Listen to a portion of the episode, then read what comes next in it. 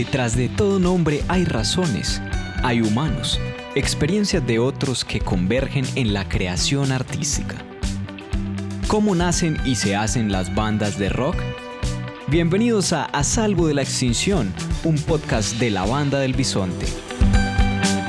Proyecto ganador de la Convocatoria de Estímulos para el Arte y la Cultura 2020, Secretaría de Cultura Ciudadana y Alcaldía de Medellín.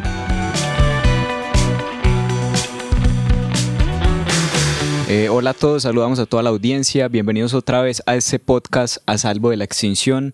Hoy tenemos dos invitados muy especiales, eh, nuestros amigos que han trabajado con nosotros durante mucho tiempo, eh, promotores, músicos y además grandes personas. Hoy tenemos a Rodrigo y a José de Efecto Vinilo y los saludamos a todos desde sus casas, los invitamos a que se conecten con nosotros en A Salvo de la Extinción, este podcast de la banda del Bisonte. Eh, también agradecemos a la alcaldía de Medellín. Y bueno, vamos a comenzar con esta charla que esperamos que sea muy amena, muy tranquila, relajados muchachos, vamos a parchar. Quiero empezar con una pregunta y es, ¿cómo nace efecto vinilo? ¿Por qué efecto vinilo?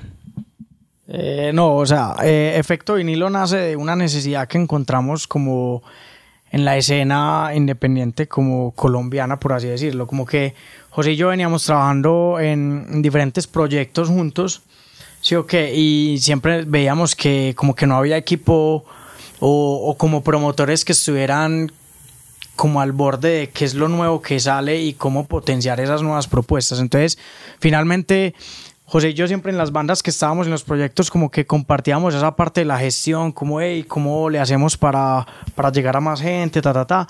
Entonces nos dimos cuenta como, hey, debería haber gente que, que haga eso mismo también. Sí, o pero como que no encontramos. Ahora ya uno ve más, sí, o que Juli es un ejemplo de esos y otras casas, pues digamos, de, de booking y management, que nosotros no somos booking manager, pero empezamos como con esa idea, como cómo hacemos para realmente potenciar el talento emergente. Entonces, nació como una necesidad que veíamos en nuestros proyectos. Sí, pues eh, alguna vez en, en, una conversación lo reducíamos a, a que, ah, pues no me ponen a tocar, yo me pongo a tocar. sí, sí, Entonces pongo a tocar a mí, pongo a tocar a mis amigos, pongo a tocar a gente que yo considero que es talentosa y proyectos que quiero que, que conozcan. Entonces fue, fue más o menos por eso.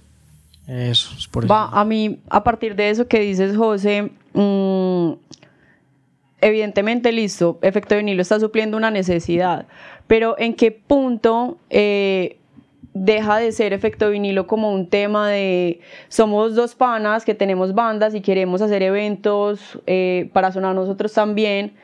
Y, y cuando se vuelve ya de verdad como somos unos promotores serios como a nivel competitivo de ciudad.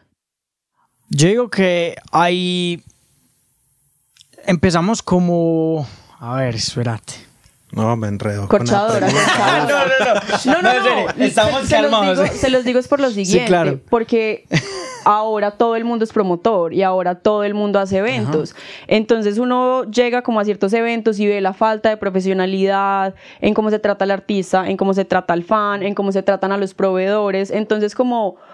¿Qué, ¿Qué, hace la diferencia de solamente una persona que está queriendo hacer eventos a ser en serio una empresa eh, pues que ustedes no solamente son promotores de eventos, pero que están haciendo las cosas como con toda la seriedad del caso. Claro, yo creo que la, diferencia se da en que, pues, nosotros somos muy partidarios de hacer para entender cómo es que se hace. Y en el camino, en los tres años y medio que llevamos, nos hemos estrellado N cantidad de veces, pues. En, en, estrellado no, no, pues en muchos términos, pues como que eso que decías precisamente, cómo tratar al artista. Nosotros con eso, precisamente los primeros años, el primer año y medio, los dos años, era como que no sabíamos que era ser un buen host con el artista. Ya hoy en día, si nos dimos cuenta, ve, al artista, además de eso, hay que tratarlo pues como bien en el backstage. Las primeras veces nos estrellamos, ¿sí o qué? Como que cometíamos esos errores y uno se daba cuenta, ve, pues pucha, deberíamos mejorar esto, no sé qué. Entonces, yo creo que la diferencia está en el hacer. Nadie, nosotros no somos partidarios de la teoría ni ninguna de esas mariconas. Perdón, no sé si se pueden decir Es correcto. bueno, eh, nosotros no somos partidarios pues como de, de, la teoría así, no, nada. Las cosas hay que hacerlas y, y, aprendiendo, aprender vale y estrellarse cuesta dinero y ahí es cuando uno dice, oh, pucha, entonces no es por este lado, sino que es así. No es así, ah, no, entonces mejoremos estos procesos, mejoremos estas cosas. Entonces yo creo que la diferencia la da el hacer. ¿Sí o qué? Claro, la curva de aprendizaje. y la curva de aprendizaje eh, a veces es muy exponencial y toda la cosa. Mm, no sé si respondo la pregunta, de pronto un poco. Yo creo que sí. Sí, no, Igual, total. A mí me gusta como acotar una cosa y es que esos estrellones que dice Rodro, que son los que minimizar esos estrellones es lo que hace la diferencia entre cualquier promotor y una empresa. Eh, eso es un fractal, ¿sí me entiendes? Si uno uno minimiza un chicharrón, de ahí para adelante eso se abre otro montón de chicharrones grandísimos para ir como apagando. Y ahí es donde está pues como, como esa curva de aprendizaje. Eh, sí, Juli, Juli que también ha trabajado con producción de eventos, se da cuenta que uno a veces soluciona, digamos, uno de manera como muy amplia, soluciona cinco problemas que tiene un evento. Pero cuando vos ya en el siguiente evento solucionas esos cinco problemas, lo que dice José es, tenés un problemita y se abre un montón de cosas que uno... Claro, es un campo que no deja de tener retos, dependiendo como de cada vez ir creciendo más. Y por eso se llaman eventos, pues es que un evento es, pucha, es Eventualidades. Eventualidades, es como cualquier cosa puede pasar. Llovió, se cayó la energía, eh, pucha, no sé, el artista no aterrizó, pues eso ya. Yo, le digo el trifásico, porque qué chicharrones a lo bien. chicharrones. Bueno, ustedes, ustedes están hablando de, de un quehacer, ¿sí? que, de que se enfrentan más que a la teoría a la práctica. Entonces, la pregunta que me nace en este momento es, ¿qué elementos ustedes consideran indispensables dentro de, del quehacer de efecto vinilo eh, que son llevados, digamos, a, la marca o, o, a la relación con, los, eventos directamente? O sea, ¿qué elementos consideran que son propios de efecto vinilo? Yo creo que eh, efecto vinilo, yo sí considero, hay algo muy propio de efecto vinilo, es que como somos músicos y artistas también, creo que siempre, hemos, siempre ha habido un tema muy de de la pasión como con esa marca. O que como que más allá, anoto lo que más nos interesa no son las cifras. Si bien pues vivimos en un mundo en el que hay que producir y no sé qué, pero lo que más nos importa a nosotros no es producir dinero. Y eso es lo que incluso, digo yo hoy en día, es lo que nos ha pelado en muchos casos. Por meterle tanta pasión a la cosa, eh, como a nivel de, hey, es que el artista local merece ser, tener más, más visibilidad, no solo lo que vale es el artista internacional, no. Acá hay un talento muy brutal y hay que, y hay que llevarlo a otro nivel. Hay que llevarlo a otro nivel con, con, con un montón de cosas que se pueden hacer, pues, que no nos las sabemos todas, pero yo creo que en el que hacer, sí, yo creo que está por ese lado. No sé si José, eh, no sé si me fui por otro yo, lado. Yo, yo le quiero sumar como algo a, esa primera respuesta que di, lo de si yo o sea, si yo quiero tocar y nadie me pone, yo me pongo a tocar. ¿sí? que como en el que hacer y en el estar haciendo los eventos, la diferencia entonces como es que yo siempre quiero sonar bien como músico. Entonces yo voy a poner a sonar bien a quien yo, yo tengo. Entonces siempre es como esa pasión y, esa, y esas ganas de que, de que como yo quiero sonar, quiero que todos los otros suenen. Nada de, de, de minimizar cosas, ¿sí me entendés? Eh, José tiene razón y me acuerdo el primer evento que hicimos, que lo hicimos, el primer evento que hizo Efecto lo fue en Berlín y lo hicimos con Miguel Laverde. Y recuerdo muy bien que eso fue en mayo del 2017, hace, hace tres años y un poquito más. Recuerdo que una de las premisas era como, parce, que pelle esos eventos de pequeños, porque era un evento pequeño, era un evento para 150, 200 personas en Berlín, qué pelle esos eventos que el sonido es una, una pelle, el backline es una pelle, una cosa ahí súper destrozada. Y dijimos, no, parce, si vamos a hacer eventos, vamos a hacerlos bien. ¿Qué nos gustaría a nosotros tener en el escenario? Buenos equipos, buenas cosas, buen sonido. Y en eso hemos, hemos ido mejorando, pues cada día uno mejora la producción, hay, hay días donde uno pues, se equivoca en cositas, pero digamos como, qué bueno que los eventos pequeños también tengan una calidad muy buena. Porque no solamente los eventos de miles de personas deberían tener una buena calidad. Ese fue como un, un, insight pues que pillamos nosotros como al momento de pensar en, en, efecto vinilo. Y fue que los grandes son los grandes y hacen las cosas grandes, ¿cierto? Los pequeños normalmente son muy ratas. Pues, Muy arrastrado todo. Pues porque todo es como el amplificador de ni sé quién. Todos los hemos hecho de esa manera. Todos hemos hecho eventos de esa manera. Como, hey, eh, vos vas a tocar, entonces vos traes tu amplificador y vos traes tu no sé qué. Autogestión. Eh, y la autogestión está muy bien. Sino que en muchas, muchas cosas que nosotros criticamos eran esos eventos pequeños que todo era, la producción era pelle. Y si bien no digo pues que la producción de Noto era magnífica, pero por lo menos se mejoraban un montón de condiciones técnicas para que el artista que se monte diga, bueno, yo acá todo lo tengo melo. Ah, estamos apretaditos en el escenario, no hay qué, pero pues es algo normal. Sí, esa siempre ha sido la premisa. Y, la premisa también de nosotros es como nosotros pues empezamos, incluso nos da un susto el pucha al principio, nosotros decimos, marica, pero ya hay empresas que hacen eventos, nosotros, ¿cuál es el espacio de nosotros? Siempre nos preguntamos porque uno siempre alguien que emprenda siempre va a encontrarse con una competencia grandísima. Entonces nosotros decíamos, no, entonces poníamos el, ejemplo de Breakfast, no, pero, pero es que ellos están allá, ellos son muy grandes, tienen mucho capital, y también, entonces decíamos, nosotros de pronto estamos en la mitad. Pues yo que como que los grandes están allá haciendo cosas grandísimas, trayendo artistas grandísimos, los, los pequeños están haciendo cosas muy ahí con las uñas. ¿Qué tal si estamos en la mitad y le damos, nos damos un espacio en ese mercado que está en el medio? Bueno, y ahí ¿Cómo se relaciona todo eso que están diciendo con, con esa frase o ese eslogan que ustedes tienen y es el placer de ser fan? Bueno, eso tiene mucha relación, porque como hablábamos ahorita, el tema pasional y nosotros, nosotros somos fans de los artistas con los que trabajamos, esa es la verdad. Nosotros, nosotros muy de vez en cuando hemos metido artistas que ni nos gustan, pues la sí, si no le gusta a Rodero no toca. No mentira. No, qué mentira. Yo le creo. No, no, no, en realidad no es así. Acá en, en, esta sociedad no hay tiranía. De pronto hay discusiones como normal en en cada sociedad, pero realmente es como eso, el placer de ser fan es como Creo que eso tenía otra conceptualización que las, la estoy intentando recordar, pero, pero no me acuerdo. pero hoy en día significa... Sí, José yo, sí, yo sí recuerdo y, y fue como, en su momento nosotros también fuimos gente que consumía muchos shows y muchos conciertos en los que siempre terminábamos diciendo como, ah, qué chimba de parche, pero es que faltó no sé qué.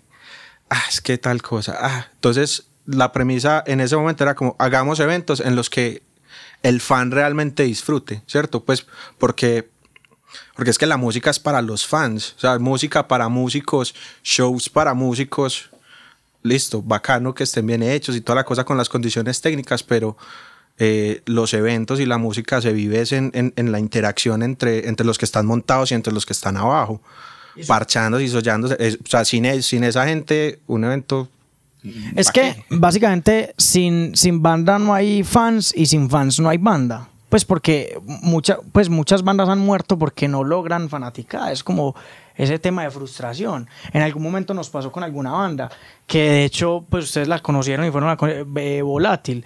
Volátil duró, no sé, dos, tres años y muy bueno y todo, pero en algún momento nos estancamos y dijimos, no, no va más porque como que sentíamos que la fanática ya estaba estancada. Sí, que entonces, precisamente es eso. Entonces, sin fan sin público no hay artista y, sin artista no hay público. Entonces es como esa, esa parte, esa interacción que se vive en los eventos, pues. y es el placer de ser fan, es el placer de estar ahí viviendo algo en vivo, pues. Bueno, pasando ya un poco más como al lado de las bandas, entonces ustedes son abanderados pues de, de la escena independiente. ¿Sí o qué? Que tiene que tener una banda, un proyecto emergente, que no necesariamente esté muy bien posicionada, pero que tiene que tener esa banda o ese proyecto para que ustedes se arriesguen como a darle alguna plataforma en alguno de sus eventos? Eh, yo quiero de una. disciplina. Ya, eso es, para mí es lo único que se, debe tener, disciplina.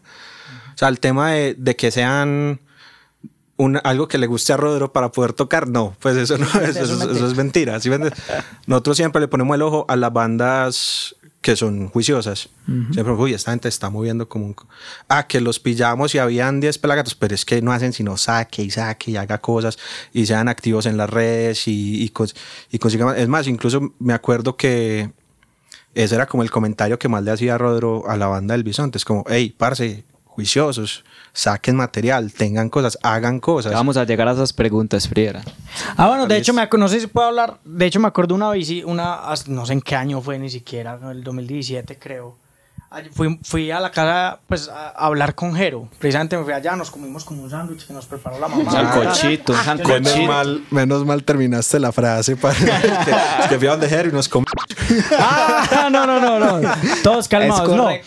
Sino que recuerdo, recuerdo que es correcto. recuerdo que Jero y yo veníamos hablando desde antes eh, por las redes, pues nos hablábamos, eh, como Jero preguntaba mucho, Jero siempre ha sido muy preguntón y eso es bacano. O, pues a alguna gente le puedes esperar. no, y es normal, yo también, yo soy un cansón. O sea, yo, hay gente allá afuera que es, es intenso y es cansón. ¿Sí o qué? Y todo bien. Pero es que eh, eso son ganas. Y las ganas no se las quita nadie. O sea, ganas de salir, ganas de mostrar, ganas de hacer, ta, ta, ta. Eso es lo más importante. Y, y me preguntaba, Parsi, ¿qué? ¿Dónde grabaron? ¿Y qué están haciendo? No sé qué. Yo le contaba todo. Le dije, Parsi, que grabamos un día. Y entonces empezó Efecto y empezamos a hacer eventos. Y yo incluso les dije, o le dije a Jero, yo, no los ponemos. Era un evento que iba a ser con Televid no los ponemos si no lanzan el single 15 días antes. Y efectivamente, ustedes hicieron todo, pasó un mes, lanzaron el single y, y salió lo del evento con Televid y no sé qué. Eso, eso fue muy bonito porque y lanzaron el video incluso con un lyric video. Fue el primer video que lanzaron. Lo inútil. lo inútil. Entonces, yo no sé si nos adelantamos o sí, qué. Te estás adelantando, pero hágale. Ah, pero no importa, ahorita lo volvemos a tocar. pero eso es muy bonito porque yo me acuerdo que yo les decía, o le decía a Jero, es que no me acuerdo si, si Dani también estaba ahí, de pronto no bueno, no estoy seguro. Que cuando eso no tenían manager. Si no, le hubieras dicho a Juli. sí, cuando eso no teníamos nada. Por eso precisamente estamos haciendo este podcast también, porque valoramos la importancia como de, de todo ese trabajo en equipo y colectivo que no, eso se trata. Yo me acuerdo que, yo me acuerdo que entonces básicamente yo le decía, pero como marica, una banda que se mantenga viva es una, es una banda que se mantiene activa. O sea, usted tiene que generar noticias semanal. Ah, que una semana, que una entrevista, que la otra semana un videito, que la otra semana un sencillo, que un acústico por allí, pero manténgase ahí, tas, tas, tas. Cosa que no, no quiere decir que porque yo lo diga lo aplicamos. Uno a veces como banda y ha pasado con la banda de nosotros, también uno se tiene sus momentos de meses de relajo y luego otra vez como ahora sí vamos con toda, ¿sí o qué? Entonces... Es como cualquier proceso creativo, uno tiene como picos y valles. Pero respondiendo a la pregunta pues de Juli, sí, pues es la disciplina, es la disciplina, lo que dice Rodríguez, como haga, saque, ponga un montón de cosas, siempre esté como en el, en el, en el ojo. Sí, porque eh, si bien a nosotros, nosotros tenemos unos gustos y obviamente uno a veces esos gustos pues eh, calan en la decisión de, de programar una banda o no, uno también como promotor es inteligente y uno dice, de pronto esta banda puede ser que X banda no me guste tanto, pero está tan juiciosa que mueve y y pues que un promotor lo que busca es que mueva, que la banda mueva, que la banda venda. Bueno, esa también es como la segunda parte de esa pregunta y es, listo, ya hablamos como de, de qué tiene que tener una banda para que ustedes le den como esa oportunidad. Pero ya a nivel de promotor, que eh, su intención es pues como vender el evento, hacer sold out, que salga bien, ¿en qué, ¿en qué factores se fijan ustedes como para buquear un artista? Que evidentemente llene, pero pues como el, el completo de Digamos, más allá de la disciplina, más, más allá de todo lo que han dicho, como unos factores que sean como diferenciadores o... Yo digo que también es un tema como de feeling, el feeling de la banda como, como hacia, hacia afuera. ¿No será? Pues como o el feeling con, con efecto vinil. O... Que le gusta a Rodríguez. No, Acá ya estamos sacando las conclusiones de toda esta entrevista. no, no, eso duro, me está tirando duro. eh, pues, parce, aparte de que sea como un tema de feeling, de que, de que uno diga, uy, esa banda me trama, lo que sea, también hay que hacer una especie de lectura del mercado.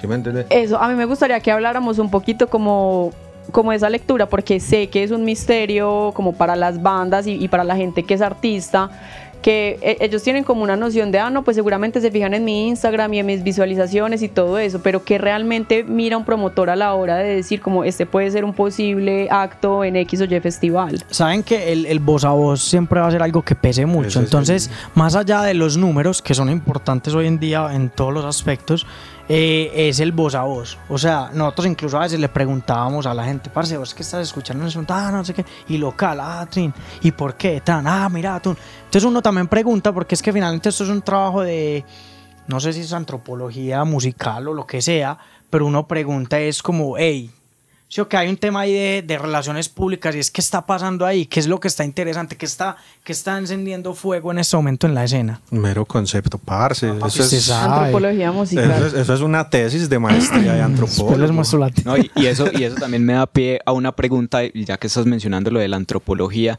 y es ¿Cómo consideran ustedes que debe ser la relación directamente con los músicos desde el oficio que ustedes están emprendiendo? La relación. Pues pille, nosotros hemos pasado como por varias maneras de, de cómo abordar la relación entre, entre además, además, entendiendo pues como la, la, diversidad de los músicos, ¿cierto? Que, que, todos somos distintos. Entonces, en ese sentido también, ¿cómo debe ser esa relación? ¿O cómo la tratan ustedes? ¿Cómo la que no es que deba ser, es una cosa súper intuitiva. Es una vaina... Porque hay proyectos con los que somos muy cercanos, por ejemplo la banda del Bisonte, en la que aún así pues hablamos de parse, bien o qué, no sé qué, un montón, y que, y que la, la cosa vuelve un poquito informal, pero aún así pues como dentro de, de, respetar pues los acuerdos y toda la cosa, menos, mientras que hay otros artistas en los que la formalidad tiene que ser súper estricta. Juli, por ejemplo, lo sabe muy bien que ha tenido que lidiar con tanto artista. Y que hay unos que es, no, es que en el contrato no dice esto no, es que vos me diste en el rider, bla, bla, bla, bla. pero, pero dentro de la personalidad de ustedes, o sea, ¿creen que se entienden mejor así como un tema parceriado? ¿O cómo lo hacen? Yo creo que la comunicación de nosotros es muy informal, esa es la, esa es la verdad. Sí, y funciona mucho, perdón Rodrus, eh, es que no quiero que se me vuele la idea, funciona mucho como un poquito la dinámica de personalidades de Rodru y mía que es una cosa que es una arepa, que es una arepa, pues que eso no está planeado. complemento, pues ya todos sí, hay negocios que yo no los cierro, pues. pues. hay como cosas en las que en las que la personalidad explosiva de Rodríguez es la que funciona, mientras que hay otros en los que se necesita tranquilidad. Entonces uno toca, hey, mira, es que tal, y hablarle como más peinar, peinar, el artista. Y... Eso, eso es verdad, eso es verdad. Eso es verdad y es muy importante porque es que pues si bien hay parcería y todo, yo creo que hay que saber leer a las personas y la situación. Y uno a veces, yo a veces no tengo la paciencia o no tengo lo que sea que lo tiene José. Entonces a veces es como yo le digo, ¿sabe que haga usted eso? Porque a mí no me dio. ¿Sí o qué? O al revés. Y, en los eventos eso es tan frenético que toca así. Es como, no, vaya usted apague ese incendio, parce, porque... que si no se prende otro... Ya, pues... a apagar este incendio. Bueno, en esa parte ya de, la entrevista nos acercamos como un poco más a las afinidades de ustedes, a los sueños. Y la pregunta es, ¿hasta dónde quieren llegar ustedes con efecto vinilo? ¿O cómo se lo han soñado? ¿Cómo lo han pensado desde que empezó efecto vinilo? Rodrigo, no me saques los ojos. no, porque, porque es que precisamente este momento en el que estamos viviendo, pues yo que, because pandemia, eh, justo estamos como en un, en un, momento en el, que, en el que estamos trabajando en eso, porque no sabemos exactamente hacia dónde, ni siquiera es como hacia dónde debemos, sino hacia dónde queremos ir, que estamos... Sí, eh, o sea, realmente la, la, pandemia cambió mucho los planes. Pero digamos, así haya cambiado, ¿ustedes cómo lo pensaron desde un principio? O sea, no la visión actual, sino la visión de hace más de seis meses, pues. No importa, porque además pues sabemos que que ustedes también se dedican a otras cosas y tienen otras cosas por hacer, pero digamos específicamente con efecto vinilo, ¿cómo lo, cómo lo soñaron siempre? Así esos sueños mm. estén cambiando. Es que sabes que eh, eso, eso muta mucho, eso cada mes cambia, porque es que vos un día no quiere decir que es, ah, es que no la tienen clara, sino que precisamente emprender implica eso un poco, es como ay, pucha, nos fuimos por este camino y estaba demasiado empedrado, no, de pronto, pronto por acá está muy difícil, hay que buscar ir por otro, entonces... Y a veces ni siquiera empedrado, a veces es como de, este camino está tan fácil que no emociona. Exactamente. Es como que, uy, qué aburrición, parce, venga. Pues lo, lo, voy a decir a calzón quitado es nosotros a nosotros lo que amamos es hacer eventos propios y trabajar con, con bandas que nos pongan y sabemos que la plata no está ahí. La verdad, no, nos ha ido mejor haciendo eventos privados y produciendo eventos a empresas y otras cosas. Ahí está la plática de una, pero eso no nos mueve. Sí, que como que hacemos eventos, es que es como, ah, Trin, y pues saludes a los clientes. Hola.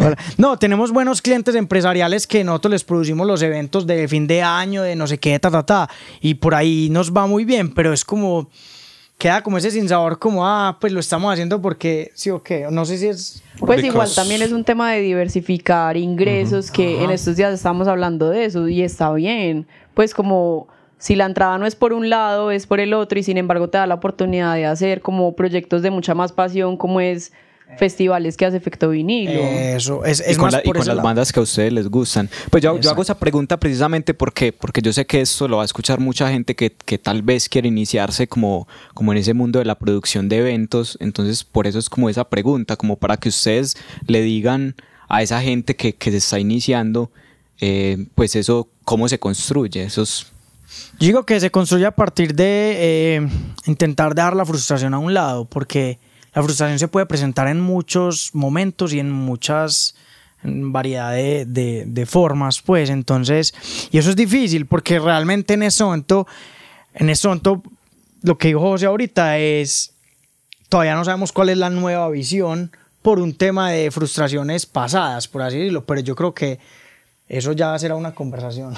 Sí, ahí la, Tenemos, la tenemos el lunes, de hecho. La tenemos el lunes a las 8 a.m., pero... Por ese mismo canal. Pero sí, no, realmente, o sea, porque la pregunta inicial era cuál era ese sueño de efecto vinilo y yo creo que el sueño de nosotros eh, cuando empezó efecto vinilo era como, nea, qué chimba, siempre hemos estado en los eventos en el escenario. Estar detrás del escenario también es divertido. E incluso en algún momento nos pasó con el primer evento como grande que hicimos, o sea, de más de 500 personas, pues literal se nos aguaron los ojos detrás del escenario porque al principio empezamos haciendo eventos de 50, 100 y, llenamos el, lugar de Celina con los 20 años de una banda amiga pues de, todos acá. Y literal se nos aguaron los ojos porque vimos que esa estaba llena y la gente estaba pasando buenísimo. Y nosotros como ahí como que dijimos, como nos miramos y dijimos que va a estar detrás del escenario. Es que no solo estar en el escenario o en el público. O sea, lo es que hemos podido estar en las montados en el escenario, detrás del escenario y como público. De vista Y eso es muy bonito. Eso, eso nos ha hecho sentir. Eso de, creo que ha sido como lo que más eh, energía nos ha dado. Para ese, ese, ha sido el corazón de, de Efecto eh, Vinilo. Ahorita que ustedes estaban hablando de. Because la pandemia, cuál es, no, no cuál es el reto del promotor en, en, estos, momentos, en estos momentos de pandemia, pero, pero cómo creen ustedes que, que está evolucionando el hecho de ser un promotor, como teniendo en cuenta la virtualidad, como qué, qué pros o qué contras ha tenido este tema. Evidentemente un show virtual no es lo mismo que uno en vivo, pero ¿qué se puede rescatar como de eso que está pasando? Hmm. Es que ha sido, ha sido un tema raro, lo hemos hablado, lo hemos discutido, hemos tenido ideas, incluso ahí pues tenemos unas ideas escritas, pero, pero no, como que no nos hemos atrevido a llevarla a cabo porque es como si nos diera, un, como si nos diera susto el resultado, cosa que no nos ha pasado antes pues. Siempre nos hemos tirado y el resultado es el resultado. Y ahora es como, uy, ¿será que sí? ¿Será que no? Nos quedamos quietos, nos movemos. Yo digo que Definitivamente eh, un evento tiene una energía muy diferente si es presencial, así es virtual. Que en lo virtual se pueden hacer muchas estrategias y muchas cosas para hacerlo sentir más vívido, sí, pero, pero es una realidad, es que nunca será lo mismo. A menos que a uno le lleven a la casa un casco, pues, y uno ya se sienta metido en un evento, pues. Y ni así. Y ni así. ni así porque vos no, no vas a poder estar con los parceros. Pues, o sea, es como que que te vas a fumar un cigarro, entonces qué, y el brindis, entonces es todo como muy raro. Y, y, eso precisamente nos ha frenado en ideas, en cosas. O sea, si la pregunta. Lo que dice Rodro, me parece que es precisamente las cosas que hay rescatables, que es que, es que está exigiendo a los promotores pensar en, en maneras diferentes de, de que un show sea atractivo no solamente pues en que la banda que toca es bacana, es buena y ya, sino ir un poquito más allá, que no lo hemos puesto en práctica, claro, lo que dice Rodro es completamente cierto, pues uno está ah, como, porque que tal vez lo que, uno ha visto promotores... no, lo que uno ha visto no, no, no le parece uno es como uy es que falta y, es que les digo la verdad eh, hemos comprado entradas virtuales de eventos solo para vivir como es la vuelta y sigue siendo muy insípido y no sé, no sé si vayamos a hacerlo o no. Sí, o que no hemos tomado la decisión porque tampoco, pues, pero es como... Pues ya hay una propuesta para hacerlo, pero Pero está ese todo sin está sabor. tan cambiante, parce. Es que esa es la situación. ¿Sí o? Me pa- lo digo yo. ¿sí o Yo creo que es un reto, es un reto que todos los promotores están viendo porque muchos están, "Ey, ¿cómo hacemos? ¿Qué hacemos? Por lo menos están. Pero no llega, creo que todavía no ha llegado a ser atractivo del todo. No, y no creo que nunca lo vaya a hacer, pues no va a igualar un, un show en vivo. Pero bueno, pues es, es, es un- una forma de verlo muy válido. Como si meter todo, pues como meter huevos en esa canasta de la virtualidad que es tan incierto como el, el resultado. Total, Que- uno dice, vaya a ver. uno didice tan y uno se esfuerza y entonces un mes de trabajo y uno full pan y eso cuesta tan y después uno llega y de pronto la cosa no es lo que uno sí o que uno dice. Entonces es raro, es raro. Yo digo que es raro, seguramente hay que hacerlo para saber qué tan raro es, pero igual. pues, Además, porque los eventos no se ven que vayan a volver pronto. Exactamente. Entonces. Pero bueno, bueno, esto no es como para deprimirnos tampoco, sino Ah, como... no, no, ni más sino nada. para, para seguir y, y por eso estamos, pues Claro. una de esas cosas es que estamos haciendo eso que para nosotros también es difícil como estar acá en este lado y, presentar como, como nuestro equipo de trabajo o al menos todas esas personas que han estado cercanas a la banda del Bisonte. Por eso creo que el siguiente apartado, ya para ir finalizando esta entrevista, eh, tiene que ver directamente con la banda del Bisonte, con la experiencia que ustedes han vivido con la banda del Bisonte y la pregunta, la primera pregunta es cómo ha sido esa relación efecto vinilo con la banda del Bisonte, porque nos conocemos hace mucho tiempo, hemos trabajado eh, Desde antes, del- desde antes de la banda del bisonte desde y antes desde de la antes banda. de efecto vinilo. Exacto, entonces ahí es como para que ustedes le cuenten a toda la audiencia, a todos los que nos están escuchando, eh, cómo ha sido esa relación efecto vinilo la banda del Bisonte. Yo creo que ha sido como una relación de amores y odios porque hemos tenido amores y hemos tenido peleas. Pues no han sido las peleas, pero hemos tenido discusiones, ya sea por un evento, por... Sí, o qué, o sea, Dani y yo alguna vez tuvimos una discusión, Jero y yo también, pues son cosas que se presentan y no está mal. Eh, siempre hemos creído mucho en la banda del Bisonte, siempre le dimos muchas ganas, mucho potencial y ahora pues hay un resultado que de hecho en estos días que vimos el, el concierto de, de Altavoz, yo, yo te mandé el mensaje, yo como que verlos ahí tan apoderados del escenario, entonces uno dice, brutal, ese trabajo no solo ha sido, o sea, ese trabajo ha sido de ustedes, de Juli como manager, de otro montón de personas y de pronto nosotros ahí ah, hicimos nuestro aporte en algún momento y si lo seguimos haciendo y lo vamos a seguir haciendo, ahí va a estar. Eh, pero yo digo que es una relación de, de amores y odios porque algún, algún día pues sí es normal, como que yo me acuerdo que pues como que por algún evento, una discusión, y ya estoy no los volvamos a poner en ningún lado. Es correcto. Y no, y yo, y ustedes saben que yo no- Sí, sin, sin pelos en la lengua, pues. Sin pelos en la lengua, y ustedes saben, pues, las cosas como son. Y eso, es- y eso también es bonito, porque es que es como una relación de una pareja. Es que una pareja vos, pues vos peleas y vos la amas y después no sé qué, tú, tú, tú. Y, y a- Por lo más. entonces aquí ha pasado eso, es como, yo me acuerdo que hubo una vez una pelea como, como que literal, yo, yo me, yo me puse bravísimo, parce, no me acuerdo con quién, y yo le dije a José, parce, no, para la p sus p- no sé qué, después otra vez. No, sí, yo me acuerdo, y yo no, ya después, y después Sí, él y yo hablamos en la casa de Sara Luna y todo, y como que nos relajamos, y como, no, sí, yo no, sí, la buena, todo bien, tal, y después volvemos. Pues son, yo creo que es eso, es porque uno también se frustra, yo creo que es de parte y parte, uno es como, que, porque creo que lo que pasó en ese momento fue que no los buqueamos en, un- en un evento que era muy bacano o algo así, entonces como que fue una frustración, como, ah, no nos metieron ahí, y después nosotros como, los queríamos meter aquí, pero de, de pronto no se logró la fecha. ¿Qué? En el de árbol de hoja. Ah, eso, algo así, fue como una vuelta Después así. tocamos con árbol de hojas. Eso. Varias entonces, veces. fue- pero, o sea, son, son bobadas, son bobadas que yo creo que es como amor, frustración y odio que se juntan en situaciones diferentes. Porque finalmente uno no le puede dar gusto a todo el mundo. Uno que uno, que uno puede dar gusto a todo el mundo, pero eso no se puede a veces. Uno es como, "Ma, pero ya los hemos metido, no hay que, pero hay que darle oportunidad, hay que. Entonces es, es como jugar un montón de cosas de, de fichas, pues. Pues en algún punto incluso alguien me hizo mi cuenta como, pues la banda del bisonte es como la ñaña de efecto vinilo, ¿qué? Pues porque en todos lados los meten, pues. Y yo, sí. Gente y, envidiosa. Pues sí, y...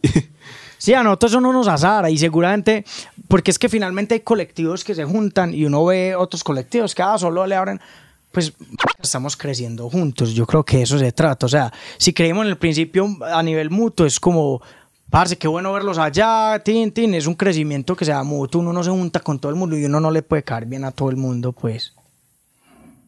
Bueno, acá también en ese punto es como, pues lo que estás diciendo, como, como un asunto de aprendizajes, creo que todos, todos hemos aprendido mucho, pero también está como esa pregunta por la, por la autocrítica, ¿cierto? Entonces vamos a hacerla, ¿qué creen ustedes que le hace falta a Efecto Vinilo para mejorar en cuanto a la producción de eventos y qué creen ustedes que le hace falta a la banda del bisonte como tal en, en algún aspecto que, que ustedes digan, hace falta eso? Listo. Voy a pensar un segundito. No, pues la, la de está clarísima y la conversamos yo en estos días y es el tema de... De delegar. De delegar, ah, aprender a delegar, porque nosotros somos unas... Nosotros somos freaks. Nosotros somos unas control bitches, sí. y entonces aprender a delegar no es fácil. Y, eh, y para, para que algo crezca hay que saber delegar. Entonces de pronto incluso creo yo que el error, no sé si es un error, el error que ha cometido eh, Efecto Vinilo es intentar tener todo tan bajo control que se ha, se ha quedado como muy pequeño, muy de nicho. Y pues no sabemos todavía si esa es la visión. También puede ser, porque una empresa puede decir, yo me quiero quedar de nicho. O no, yo me quiero ampliar, ¿sí o qué? Y aún siendo de nicho, hay que aprender a delegar, porque tiene que, que, crecer como la cosa. Eso es como lo, lo que pienso yo de efecto vinilo. De la banda del bisonte. Yo cambiaría al bajista, pero no mentiras. Yo también. No mentiras. No, no, no, no, no. Al contrario.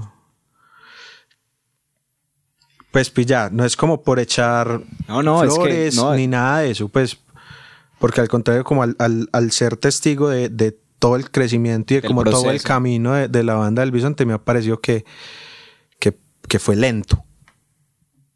¿Cierto? Eso es como lo que yo creo que, que yo cambiaría. No sé si Rodrigo. Yo alguna vez se lo dije a Jero, que es que sabes por qué, incluso lo hablamos una vez vos y yo, y porque nos pusimos en espejo ahí con volátil. O sea, voy a hacer un, un sí o qué, no sé si no, no sé si lo habíamos hablado o se lo comenté a Jero, yo no recuerdo. Tírelo, tírelo. Pero sí siento que en algún momento, apenas ahora, apenas ahora es que uno está viendo esa curva de, crecimiento y aprendizaje muy exponencial. Ahora, sí, o que hasta hace un año. Pero de ahí para atrás era un crecimiento muy, muy lento. Pero creo que era un tema como de algo que tenían en la cabeza y era como que ustedes sentían que no podían ser más grandes como que se estaban quedando chiquitos y querían ser chiquitos y ahora ya tienen otras aspiraciones y eso se nota en las acciones. Si vos, si vos coges un arco y apuntas lejos, pues vas a llegar putamente lejos. Pues si vos pones un arco y apuntas aquí, pues llegas ahí. Un tema como de proyección. Un tema de proyección. Entonces, como que a nosotros incluso... Sí, no, no, no recuerdo, vos y yo lo conversamos o era Con seguridad, ese día que diste ni puta mierda para estos manes, seguramente lo hablamos. Pero sí, o sea, lo que yo creo, y no sé si en este momento aplique pues como comentario y que sea válido, pero que en su momento me pareció que, que, el crecimiento de la banda del Bisonte eh, estaba siendo muy, muy lento. Eh, que cogió un impulso muy teso, pues como desde el lanzamiento del álbum con... Del EP. Eso. No. Del álbum o del EP. No, yo estoy hablando de, del álbum. Sí, del el álbum, sí, memorias. De memorias. ajá, es más. Que empezó como a, aparecer un poquito más. Pero aún así me pareció que el, como el lapso de tiempo de memorias fue muy largo. Fue muy, muy largo. Eh, Incluso, uy, es, que, espérate, que, que, es algo que conversé yo con Miguel la otra vez que le estaba llevando huevos. Y yo le decía a él, él, me decía como que es que no sabemos si darle como muerte en este momento a, al, EP. al EP. Y yo le decía, parce, exprima el otro poquito, porque al contrario, pues no podemos como cortarlo de una. Y yo le decía, parce, ahí todavía hay material. No, no, no necesariamente el álbum, pero sí, no sé, yo les decía como o remixes o hacer un contenido específico sobre el álbum, pero darle un poquito más de continuidad antes de pasar a otra cosa. Creo que todavía le, Pero sabes que yo creo que, eh, pues, lo de, vos es crecimiento lento, no sé qué, muy de acuerdo, pero uno solo se da cuenta de eso cuando ya empieza a, avanzar y uno ya me para atrás. porque ustedes dirán, veníamos mucho tiempo camellando, no habíamos grabado. Yo me acuerdo que la preocupación de Jero era, no hemos grabado, no hemos mostrado. Y era un tema de retener mucho. Ah, me acuerdo que esa era como una conversación con Jero. Pues Jero y yo hablamos mucho. Y yo siempre como que lo regaño. yo digo, marico, ustedes retienen mucho la información. Y eso también en un punto es malo, porque es que uno cuando está muy apegado a su arte retiene mucho. No, es que yo lo quiero sacar cuando esté perfecto, cuando esté melo, no sé qué. Las cosas nunca van a estar perfectas. Nunca como uno se las imagina y se las sueña. Puede llegar usted al 98, al 99, al 95% de lo que se le imagina, pero nunca, porque a, nosotros nos ha pasado, es que tenemos esta marca, es que la no, es que hermosa, pero todavía no es el momento de sacarla, no, pero todavía no. Entonces a uno le pasa eso con las canciones, no, todavía no es el momento de mostrar. Entonces empieza uno a retener y a retener y ahí es cuando el proceso se pone lento, cuando la industria musical es veloz. O sea, ustedes ven lo que está pasando. terminado que perfecto. Es mejor terminado que perfecto. Lo que pasa en este momento en la industria musical, ustedes ven pues la, la, velocidad con la que se sacan canciones, videos, singles, uno se asusta y uno no, pues estoy, pues no, está viendo nada.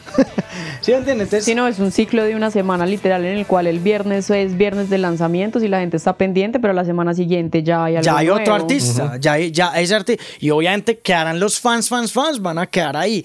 Pero el hype, el hype hay que aprovecharlo. Y si uno puede tener hype cada 15 días, brutal. Aunque igual ¿Qué es lo que, hacen los artistas de urbano, pues? Aunque igual yo creo que tampoco es bueno entrar en ese juego. Total. Es como el equilibrio. Exacto, porque es que entrar en el juego de que, de que un de que un producto, pues pongamos la banda del Bisonte como producto eh, de rock, de música alternativa, de indie, como se le quiera llamar, entre en el mismo juego en el que está jugando el urbano que tiene la capacidad económica de, jugar a, sacar cosas gigantes cada 15 días, se quema el que sea, pues, y uno dice, no, parce, pues, qué frustración tan...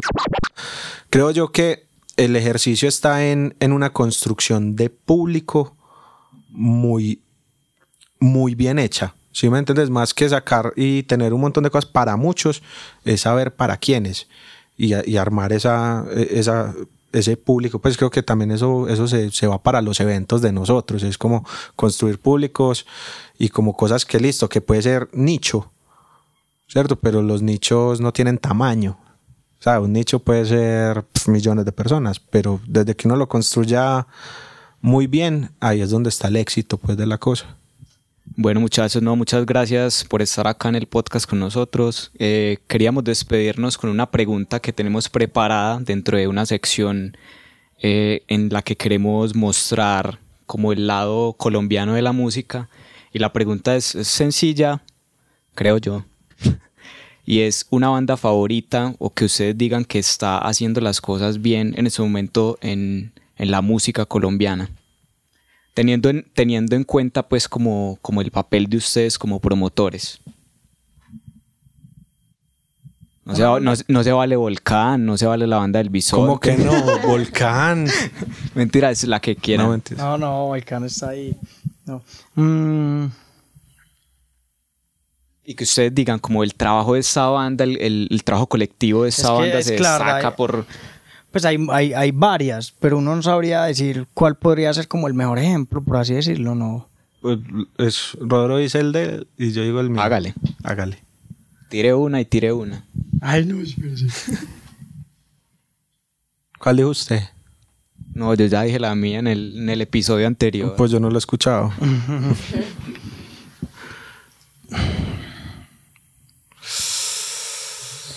que hay varias, pero uno... O, bueno, para que sea más simple, no. Haga un line-up de tres o cuatro bandas del próximo evento que quiera hacer apenas se acabe esto. Tampoco. No, sí, sí. ¿De qué género? no, pues de música independiente local. No, eh... Pues yo, yo, me volví, yo me volví muy fan de Alcolíricos. Yo no era fan de Alcolíricos, me volví muy fan de ellos. Eh, pienso que es una de las bandas que lo hace muy bien. Pues, o sea, sacan material, siempre tienen algo para mostrar. Pues, eh, que merchandising, que no sé qué, que el nuevo video, que el sinfónico, que ta, ta, ta. Tienen un montón de cosas y tienen un muy buen equipo. Digamos, yo, yo siento que Alcolir, dentro de los géneros que manejamos, ¿sí o qué? Porque es que uno podría decir Puerto Candelaria, que es otro gran ejemplo, pero pues Puerto Candelaria no, pues hemos trabajado con ellos, pero en otro tipo de eventos, no. Entonces yo digo que Alcolíricos es una de esas bandas que uno dice como la tienen clara. O sea, están ahí caminándole muy fuerte, eso es un camionado pues a nivel de hip hop y son muy fieles a sus creencias, de pronto ellos tienen su visión de quedarse muy de nicho en el rap, pero bueno. Eh, Alcolíricos por el, por el lado del hip hop. Margarita pues siempre será pienso yo que es un muy buen ejemplo porque ellos han construido una base de público muy, muy sólida, muy bonita. Ellos tienen su magia. Eh, pues son las canciones, son la manera en la que se comunican con su audiencia. Mm, y también es una banda que constantemente está mostrando algo. Y no es, no es pucha la mera producción, pero lo muestran como salió, como salga eso, que una chimba tan, y la gente lo ama, y esa es la magia, pues. Yo tengo el ojo puesto por un lado diferente, pues como, incluso con, si lo pusiste como en términos de line-up, como en, en, en lineecitas más abajo. Le tengo el ojo puesto a proyectos que creo que lo están haciendo muy bien y no soy capaz de decir uno solo, sino que voy a decir varios. varios. Eh, Armenia, bandota. Eh, los Cotopla Boys, ese cuento como de, volver a apropiarse de la cumbia y todo, me parece bestial. Lo último que están sacando los fumadores, Nicolás y los fumadores, que tiene como una onda bolero. O sea, que es como, chao, dejo de sonar rock, porque yo no quiero sonar rock, eh, sino como, como influenciados por el tema del bolero. Me, parece, me voló la cabeza, inmediatamente lo escuché. Por allá, pues como por los lados de Bogotá, que es como el, el ombligo. ¿Sí o qué? Pero aquí en Medellín yo le tengo el ojo, por ejemplo, a, a dos artistas en específico, a Ev y a Pablo.